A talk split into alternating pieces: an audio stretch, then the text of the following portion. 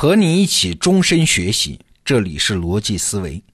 今天下午四点钟，得到 APP 要发生一件大事儿，我觉得是大事儿啊！吴伯凡老师要回归了。这次他准备半年之久，给我们带来的是一套系统课程，叫《吴伯凡认知方法论》。在策划这个课程的过程中啊，我有一个感觉是越来越强烈。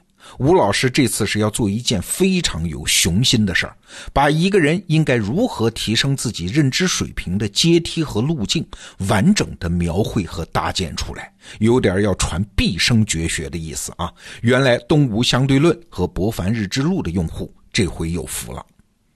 那在开这个产品最后一次策划会的时候，我有两个念头冒出来。第一，我说啊，我有一个预感。这课程更新完毕之后，将是一个世界级的知识产品，而且影响力一定超时代，因为它定位的野心实在是太大了。大家可以拭目以待，看看我这个判断准不准。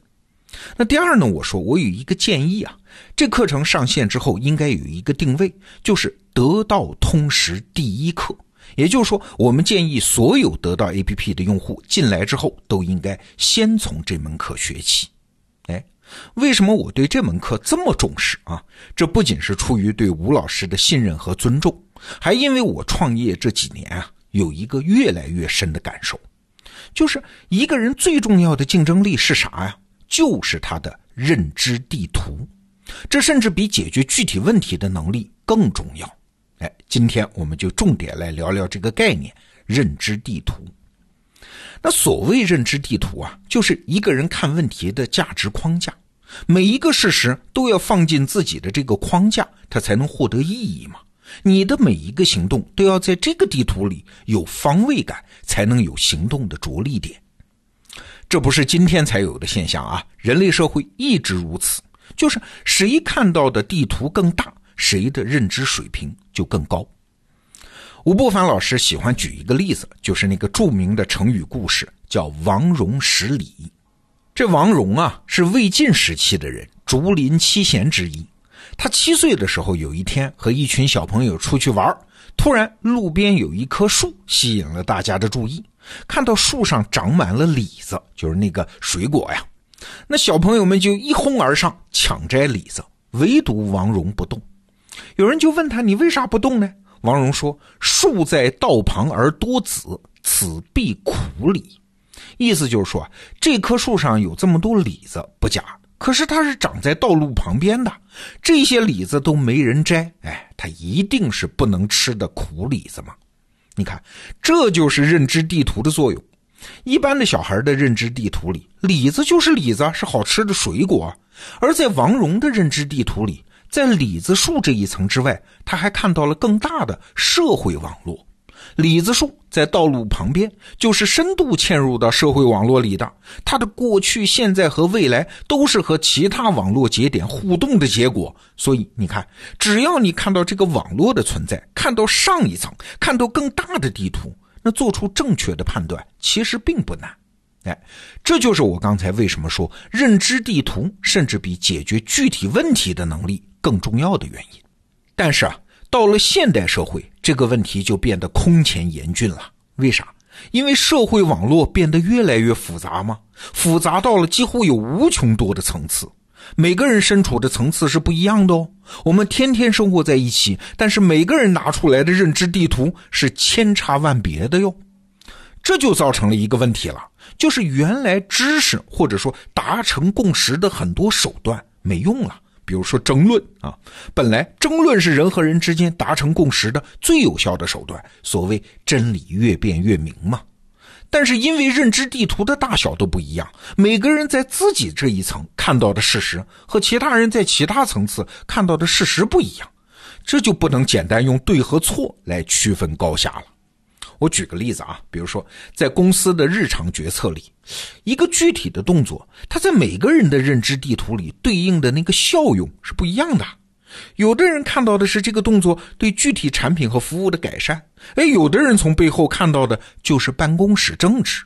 有的人看到的是商场上的竞争对手，有的人看到的是行业演化，还有人看到的是跨行业的机会，有人看到的是资本市场，有人看到的是全球资本市场。嘿嘿，那一个具体的动作，什么叫对，什么叫错，那就很难说了。而且通过争论也很难达成共识啊。关键看每个人手里拿的地图是啥。在开吴伯凡老师这个产品的策划会的时候，吴老师举了一个例子，很多人都在问他：二零一八年我到底还要不要投资房产？哈，这个问题啊，其实已经没法简单回答了。比如说，有人说：“哎，这么多年喊房价跌的都吃亏了，看涨的都占便宜了。”你不能说他看到的不是事实吧？还有人说了，国家的政策趋势已经这么明显了，国家都说了，房子是用来住的，不是用来炒的，房产这个资产上涨的空间很有限了。你看这个判断也很对。还有人说，普遍涨是不可能了。但是大城市的人口聚集，它不会停止啊，所以核心城市还是有机会的。哎，这个听起来也是有道理的。还有人会说，哎，大城市恰恰不会涨，因为那是国家控制的重点，在中国不要跟政府的政策决心去博弈。哎，这观点也很深刻啊。还有人说，大城市普遍上涨困难，但是大城市里面的局部地区呢，比如说年轻人聚集的地方，上涨空间还很大。你看，这也是一个有远见的地图。还有人说：“哎，不要看年轻人在哪儿聚集，要看老人在哪儿聚集。为啥？因为中国人的人口结构，老人是更有钱的人。这个是不是听起来也像那么回事啊？”还有人说了。不要看房价短暂的涨跌，整个人类经济都在虚拟化啊！最后实体资产还得看房产，它是所有资产的锚啊！这是不错的长线投资，所以放心买吧。这个听起来好像也对啊。好，刚才我列举了那么多观点，到底哪个对呢？哎，哪个都不孤立的对。泛泛的问要不要买房子，这是一个坏问题；泛泛的回答要不要买房子。这就是一个坏答案。有一个朋友啊说过一句话，我印象很深啊。他说，在互联网时代挣钱有两种方法，一种呢是和绝大多数人的想法一样，另外一种呢是和绝大多数人的想法不一样。这两种都可以挣大钱。哎，这话怎么讲？你看啊，第一种和绝大多数人想法一样，是通过产品挣钱。比如说，这个时代的产品经理大神，像乔布斯啊、马化腾啊、张小龙啊这样的人，都有本事叫一秒钟变傻瓜。什么意思啊？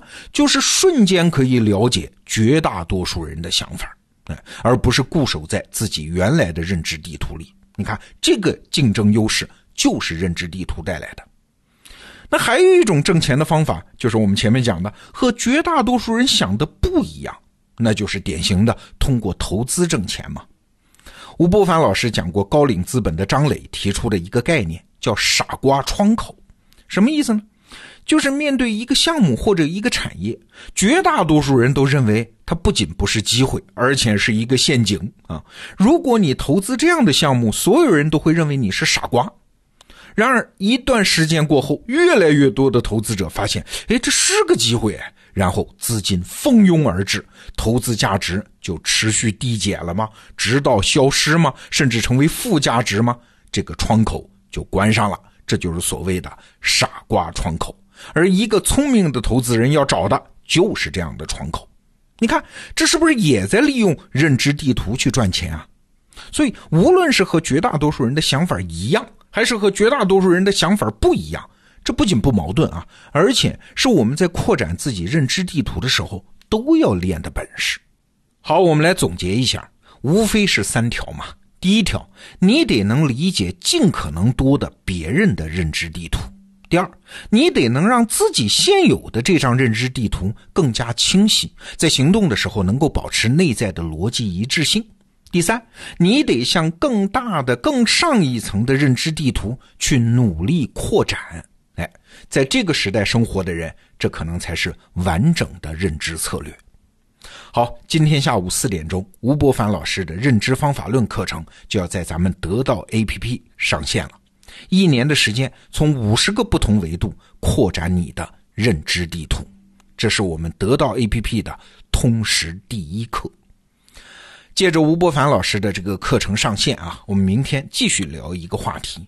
都说认知升级那认知的用处它到底是啥呢？明天见。